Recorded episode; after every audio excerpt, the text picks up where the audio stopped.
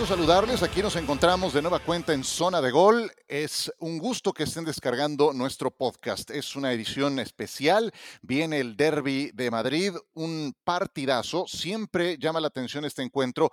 Y el día de hoy eh, vale la pena profundizar un poco más porque la definición de la liga puede estar eh, en puerta. El Atlético tiene 58 puntos, recibe en el Wanda Metropolitano al Real Madrid que tiene 53. El Madrid bien pudo perder su partido más reciente ante la Real Sociedad de no ser por el gol de Vinicius al minuto 88 el lunes anterior. Y el Atlético venció 0-2 al Villarreal en el Estadio de la Cerámica. Nos acompaña el día de hoy, como les anticipé desde inicios de esta semana, Manu Martín. Bienvenido a Zona de Gol. ¿Cómo estás? Qué oportunidad de platicar contigo de este juego que atrae las miradas de esta jornada. ¿Cómo estás, querido Manu? ¿Qué tal? ¿Cómo estás, Silo? Muy bien y encantado de estar contigo en, este espacio de fútbol. Por favor, sí, seguro, seguro que eh, la vamos a pasar muy bien. A ver, la nota de este viernes es que Benzema se ejercitó con el grupo y parece próximo su regreso para el partido del domingo. ¿Cómo lo extrañaron a Benzema? Eh? ¿Lo ves de regreso desde el principio? Eso era lo que eh, te iba a decir.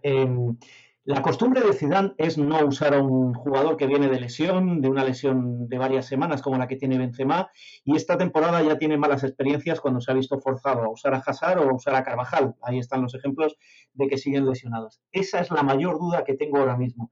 Pero como la necesidad es lo que más le apremia y le aprieta ahora mismo a, a, a, Zidane y la falta de gol es la otra parte que les está agobiando en esta parte de la temporada, pues posiblemente sí que le veamos de inicio, pero yo todavía esperaría el entreno del sábado para ver si evoluciona. La información que yo tengo es que hoy entrenó bastante bien, sin ningún tipo de problemas, y eso me hace ser optimista de cara a verle como titular. Pero insisto, la norma no escrita que tiene Zidane es no hacerlo, y este año se ha arrepentido de, poner de titular a, a y a Carvajal, que acabaron lesionados. Sí, ¿y cómo les ha hecho falta Benzema? Porque hay algo que me llamó mucho la atención, Manu, en el juego más reciente del lunes contra la Real Sociedad, que Zidane cambió a sus tres delanteros.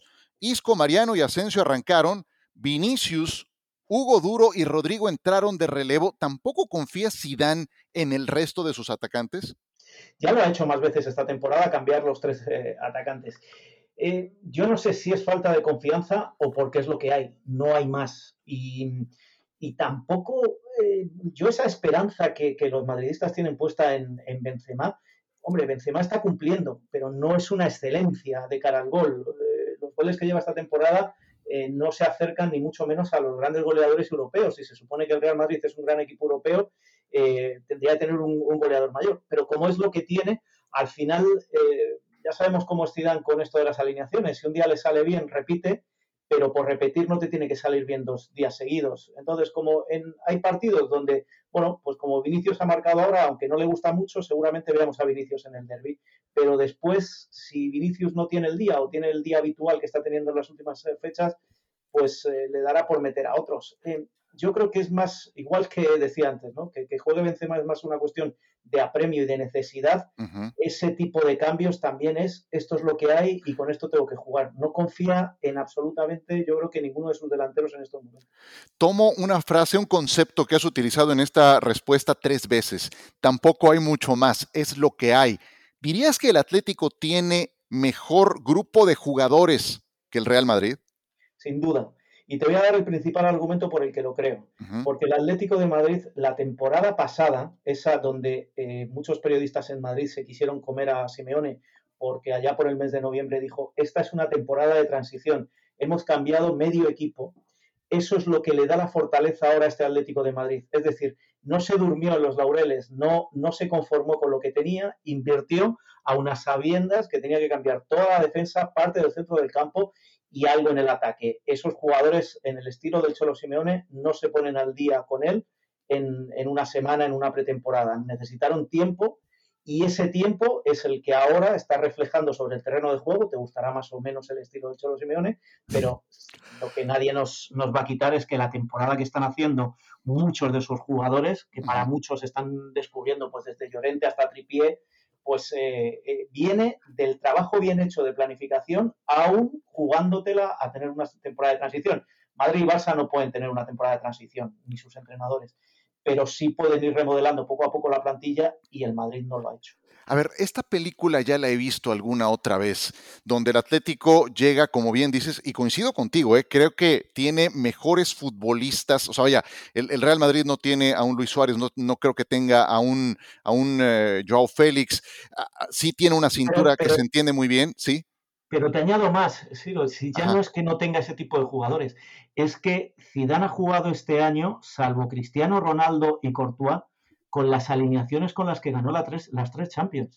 Si tú repasas esas plantillas desde hace eh, seis, siete años, yo siempre lo digo, para mí es la plantilla que eh, hereda Benítez de, Ancelotti y, con la que juega Benítez y a Benítez no le ha resultado y a Ciudad le ha resultado no por su arte magistral como entrenador, sino por su arte magistral a la hora de manejarla. Dicho esto, una plantilla no la puedes estirar tanto. Si tú sumas a los tres del centro del campo, no te voy a decir minutos, si tú sumas la edad de los del centro del campo, vas casi a los 100 años. Y si sumas la edad de la plantilla, te vas por encima de los 250 años. Y eso al final se paga. Son, son 29, 31 y 35 años de edad, ¿no? Los de Casemiro, Modric, bueno, Modric es el más veterano de los tres y Cross que tiene 31. Casemiro cumplió los 29 recién. Pero, pero ya he visto esta, esta película, Manu. Eh, a eso es a lo que quería llegar. Donde se ve mejor el Atlético, ha sacado mejores resultados, hay mejores futbolistas, aunque Suárez, ojo, lleva un rato sin anotar, ya, ya tocaremos ese tema. Pero a lo que voy es al concepto llega bien el Atlético, es el favorito, te vas a animar ahora sí a comprar, eh, a, apostar por ellos, pero, pero algo pasa con el Atlético de Simeone cuando enfrenta al Real Madrid. Eh, ¿qué, es eso que pasa? Lleva seis partidos sin ganar. Y sin embargo cuando llegó el Cholo Simeone le llegó a ganar una Copa del, Rey. Y luego llegaron los problemas, o, mejor dicho, llegaron los partidos de las finales de la Champions y ahí fue, fue incapaz. Mira, Siro, otro, otra cosa muy recurrente y los que nos escuchan saben que, lo repito cada vez que llega un derby, es que el derby madrileño es el clásico en España, no es el Madrid-Barça. Históricamente, para, para la gente joven, obviamente ya es el Madrid-Barcelona, pero para la gente veterana, los los socios veteranos del Real Madrid, del Atlético de Madrid, incluso del resto de equipos de España, saben que el clásico es este. Y en los clásicos sucede una cosa, no siempre gana o casi nunca gana el que mejor llega. Casi siempre hay una sorpresa por, por la parte de la emoción, por la parte del, eh, del público en el estadio, que esta vez no lo vamos a tener, por la motivación que tienen los jugadores. Y eso es la forma en la que ha llegado últimamente el Real Madrid a esos partidos sabiendo que se iba a enfrentar a un rival mayor, y ya sabes lo que te pasa también al equipo de Zidane, pierde con el Cádiz, pero es capaz de ganar al Barcelona. Y por ahí puede venir el, factor a favor del Real Madrid. El factor en contra del Atlético de Madrid son esas dudas que en los derbis le ha ido entrando a Simeone últimamente. Dicho esto, se lo achaco a otro, a otro factor que tiene el Cholo Simeone y que se estudia muy poco. El Cholo Simeone lleva tres temporadas iniciando con un sistema de juego que no es el cholismo con un sistema de juego donde quiere dominar más el balón, irse más al ataque, y en unas temporadas fracasó, en esta temporada le fue bien al principio de temporada, acuérdate, hablábamos de la vistosidad nunca vista en el Atlético de Madrid, pero, pero cuando se enfrentó al Real Madrid volvió a cambiar, volvió a echarse atrás y el Real Madrid ahí fue muy peligroso. Con lo cual, yo creo que la clave también que puede estar en este partido, si quieres luego hablamos de muchas claves, pero una de ellas es cómo se lo tomará el Cholo Simeone como somos el Atleti y somos los líderes y de aquí depende el campeonato, o cuidado que viene el Real Madrid y últimamente sufrimos con ellos. Muy bien, y, tu respuesta anterior me lleva a mi siguiente pregunta. ¿Lo ves jugando con tres defensas y carrileros, que ha sido algo que ha adoptado recientemente, o volviendo a línea de cuatro? ¿Qué, te imaginas de ese eh, dibujo inicial de Simeone para este partido? Pues no es que me lo imagine, es lo que ha trabajado durante la semana. Eh, hasta en tres ocasiones ha trabajado con el, eh, con el 4-4-2. Eh, aquí los periodistas en Madrid que estamos siguiendo a los dos equipos, lo que manejamos es la única duda de si Joao Félix entrará o no con, Luis Suárez, porque mm, un día probó con él y otro día probó con Llorente arriba y, y, luego metió a Joao Félix y a Llorente en el centro del campo acompañando a Coque y quitando a Saúl esas, es, ese tipo de cosas son las que muchas veces me hacen pensar lo que le falta al Cholo Simeone para terminar de dominar realmente, es uno de los mejores entrenadores del mundo, no lo pongo en duda, pero terminar de dominar realmente esos partidos. Si te ha ido bien con los tres centrales y los dos carrileros, sobre todo por la velocidad que te mete Llorente por la derecha o te mete Correa y te mete Carrasco por la izquierda. Si en este partido recuperas a Tripié en la derecha en, defensa y, recuperas a Carrasco, ¿por qué no repetir? Bueno, yo, yo creo que va a jugar 4-4-2 porque normalmente lo que se juega como se entrena y ha entrenado así. A mí me gustaría más eh, la velocidad que le suele imprimir por la banda, con, sobre todo con Llorente. Eh, nos acompaña Manu Martín en esta zona de gol desde España a unos días de que se lleve a cabo el derby de Madrid, el clásico del fútbol español como él lo define y tiene toda la razón. Y casi casi tus respuestas me van llevando a las preguntas que tenía pensado hacerte y no te pasé el cuestionario, porque mencionaste a Joao Félix y, y, por supuesto que me causa mucho curiosidad lo que va a pasar con Joao Félix, que no termina por consolidarse, que cuando lo veo jugar estoy convencido que es el futbolista que puede marcar diferencia porque tiene un talento especial, pero su reacción después del gol que hizo ante el Villarreal, nadie se traga esa de que fue para Renan Lodi, fue para Simeone. ¿Qué te parece o qué refleja esa situación, Manu?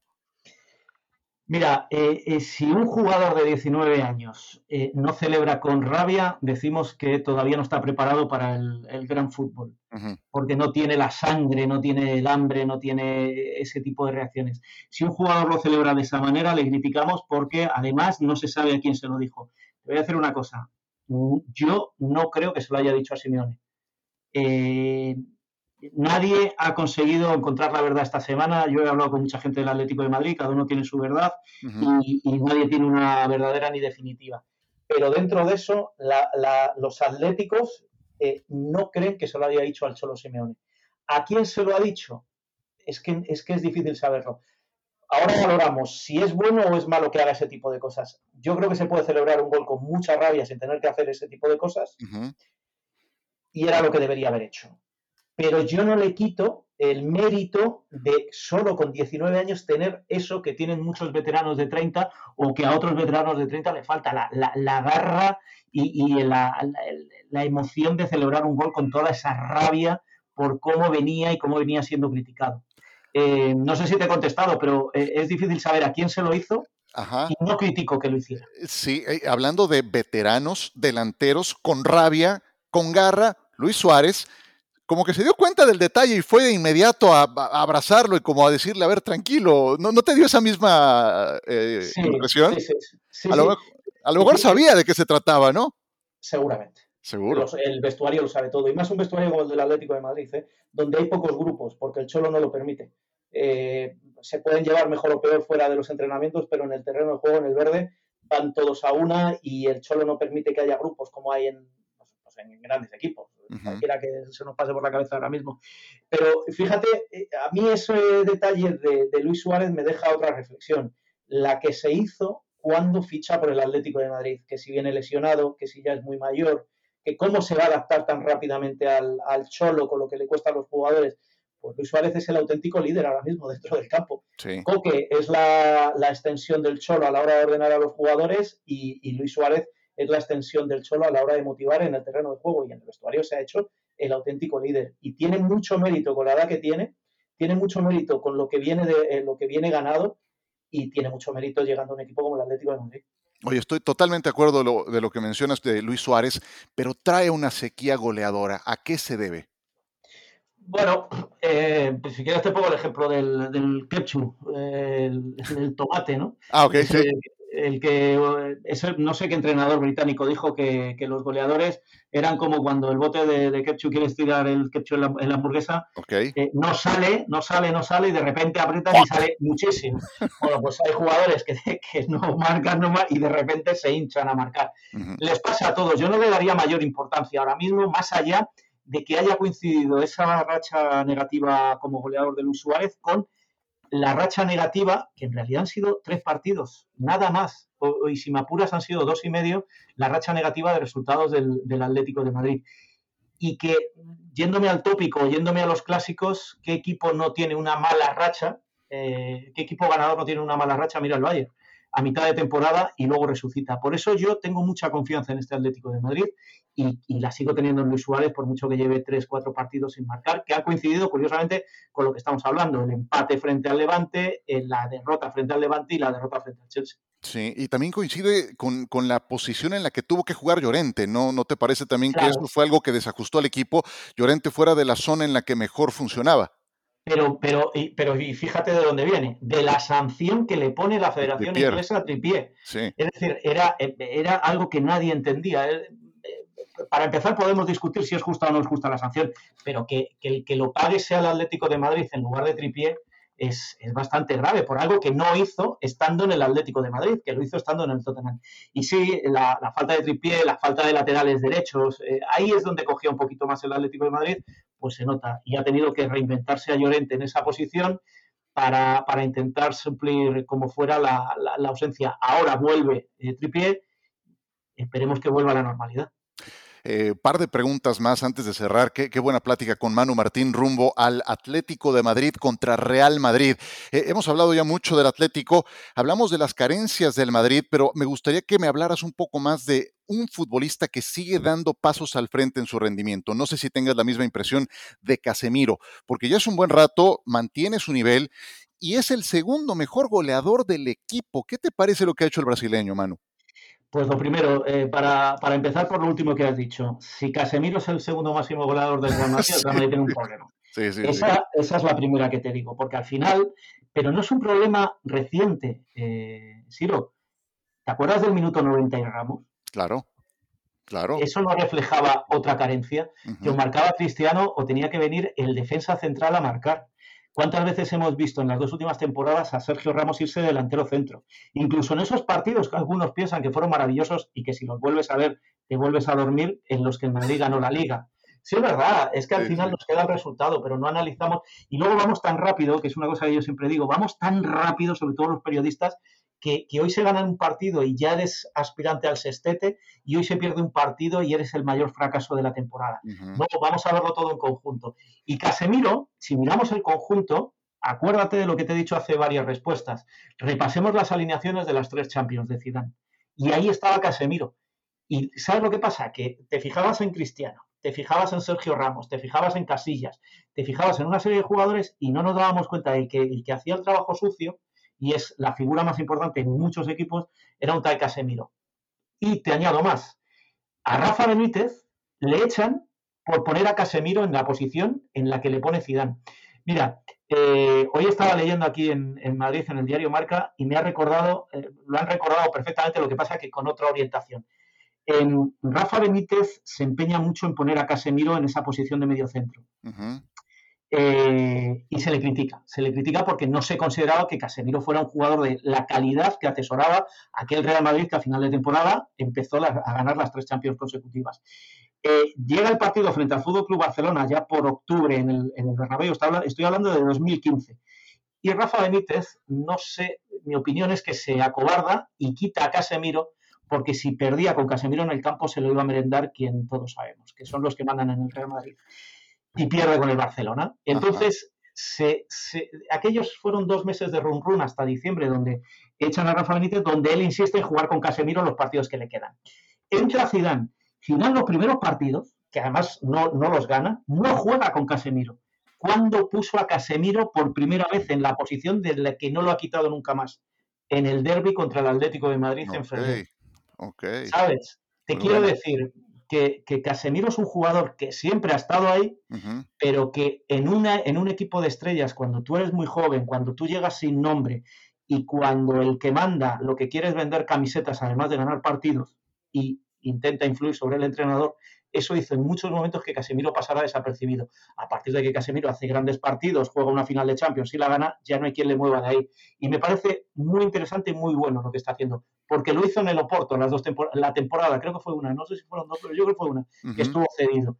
Y, me parece un jugadorazo del que se habla muy poco, porque siempre vas a hablar de Hazard, porque siempre vas a hablar de Benzema, porque siempre va a estar el portero, porque está Sergio Ramos, pero me parece la clave de esta temporada del Madrid tiende a ser como por definición una posición muy ingrata, ¿no? Pero esos eh, equipos del Real Madrid que han funcionado, inclusive el de los Galácticos que estuvo tan vigente recientemente, pues tenía ahí un Claude Makelele que llegó al mismo tiempo que Luis Figo y que cuando se fue, a como le extrañaron. Siempre tiene que haber alguien que haga ese trabajo y el de hoy es justamente. ¿Y, sabes por qué se fue? Es que, esa, es que esa época me la, me la bebí entera a pie de césped.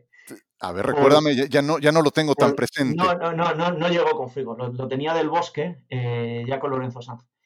Y se le acabó vendiendo a Claude Makelele. Bueno, se, se, disfrazó porque pedía más dinero del que el presidente le quería pagar, pero también se le acabó vendiendo porque tenía que ir haciendo hueco a los siguientes galácticos que fueran llegando. Ah, bueno pues eh, eso me dice todo. Y, durante mucho tiempo, y esto ha hablado con el entrenador del Real Madrid que más juego le, sacó, que fue Vicente del Bosque, durante mucho tiempo el Real Madrid echó mucho de menos esa posición donde había tenido a Fernando Hierro, donde había tenido a, Claude Makelele, donde en algunos partidos incluso jugó Manuel Sánchez. Aquella generación que desaparece hace que Claude Makelele eh, agarre el relevo, pero después, bueno, eh, yo creo que influyen más circunstancias extradeportivas que de cancha y desaparece y el Madrid sufre.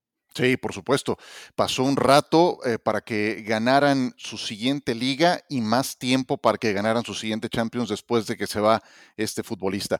Pues cerremos, si te parece, Manu, con las claves del partido. Por decir un número, ¿tres que tengas en mente que, te, que debamos tener muy presentes a la hora de ver el partido?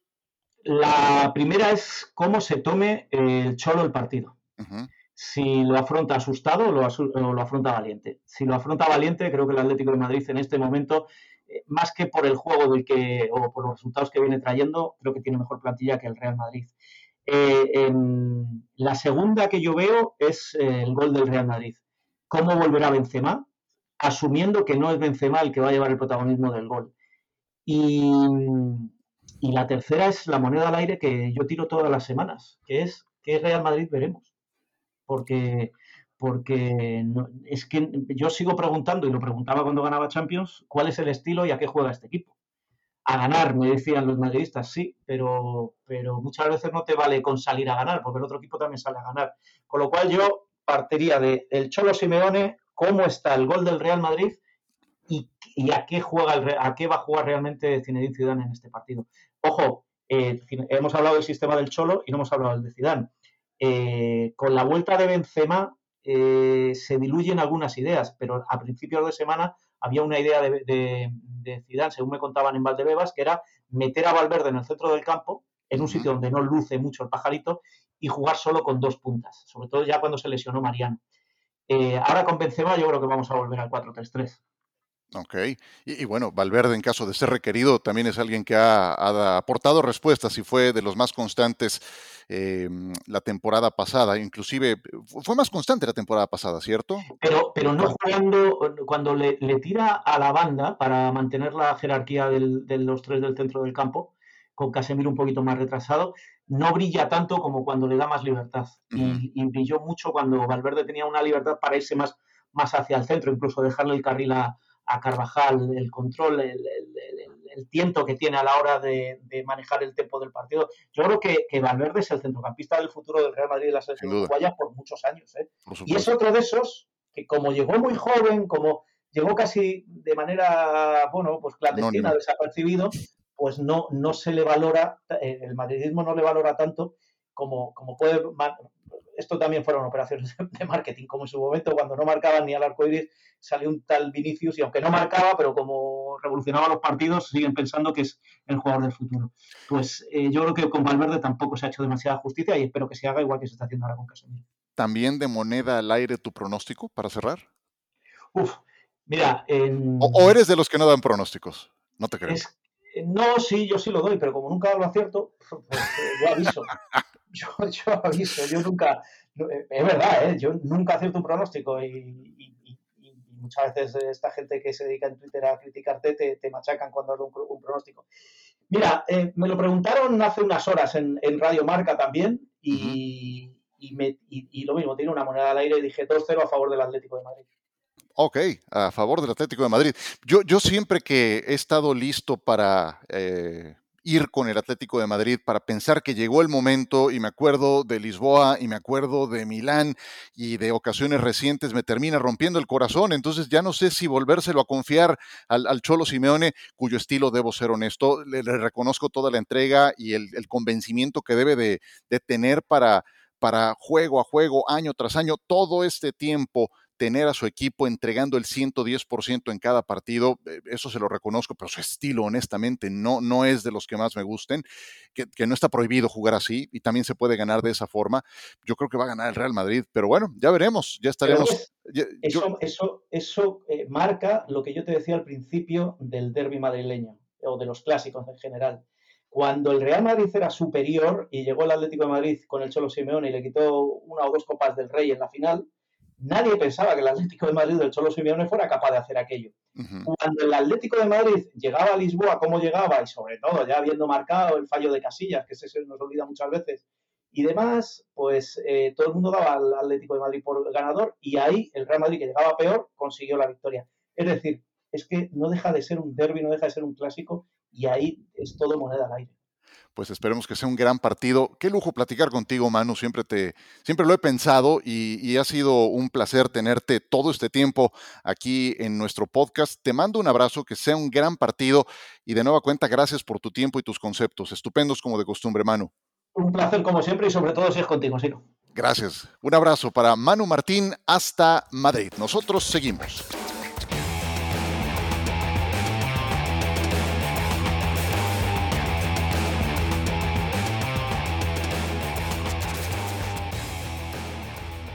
De vuelta con ustedes en esta zona de gol, Ciro Procuna de este lado. Qué buena charla con Manu Martín.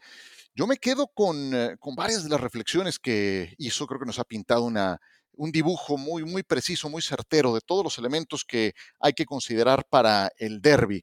Eh, hay mucho en juego entre Atlético de Madrid y Real Madrid. Inclusive el Barcelona estará muy pendiente de este resultado porque su resurgimiento eh, que, que, se presentó a mitad de semana, si se presenta por ahí un empate y ellos son capaces de capitalizarlo sumando tres puntos, se meten también al baile, a la discusión en lo que resta de la campaña. Pero enfocándonos en esos 90 minutos, sí creo que hay, hay un plus de parte del Real Madrid en este tipo de partidos. Sí, creo que lo viene demostrando el Madrid de Sidán a la hora de enfrentar al Atlético del Cholo, que, que tiene un extra, que tiene hasta yo diría una parte desde el terreno mental eh, en que es superior al Atlético de Madrid. Vamos a ver si ahora con la presencia de alguien como Luis Suárez veremos el rendimiento de Joao Félix, que no tengo duda es un crack, que es el que puede marcar diferencia, pero no siempre juega cómodo, no siempre juega en una posición o con responsabilidades en que se pueda potenciar sus condiciones. Eh, veremos si eso se puede concretar. Y ya con un Llorente en una posición como armador, con más contacto con la gente de peligro del Atlético de Madrid, pero qué tan lejos juegue de la portería rival. Ahí es donde está una de las grandes dudas en el entorno del Atlético de Madrid. El Real Madrid cuenta con el regreso de Karim Benzema y esa es una gran noticia, gran, gran noticia, porque es hombre más peligroso al ataque, es el hombre en quien más confía Zinedine Zidane y eso le aporta equilibrio al equipo. Se defendían muy bien, aún en ausencia de Sergio Ramos, Nacho ha hecho un estupendo trabajo en mancuerna con Barán, Courtois es un muy buen guardameta, no tan bueno como Jan Oblak, pero si este equipo salió adelante defendiendo bien, le faltaba gol ya recuperas a Benzema, te haces más peligroso al frente y entonces puedes encontrar el equilibrio del que hablábamos. En fin, será un partidazo, esperemos que eh, deje muchas anotaciones para poderlas platicar el próximo lunes, cuando nos volvamos a saludar en esta zona de gol. Se quedan eh, bien informados rumbo a este partido. Gracias por haber descargado el podcast. Gracias a Manu Martín. Gracias a Jonathan Álvarez, que como siempre estuvo en la producción de Zona de Gol. Hasta pronto. Thank you.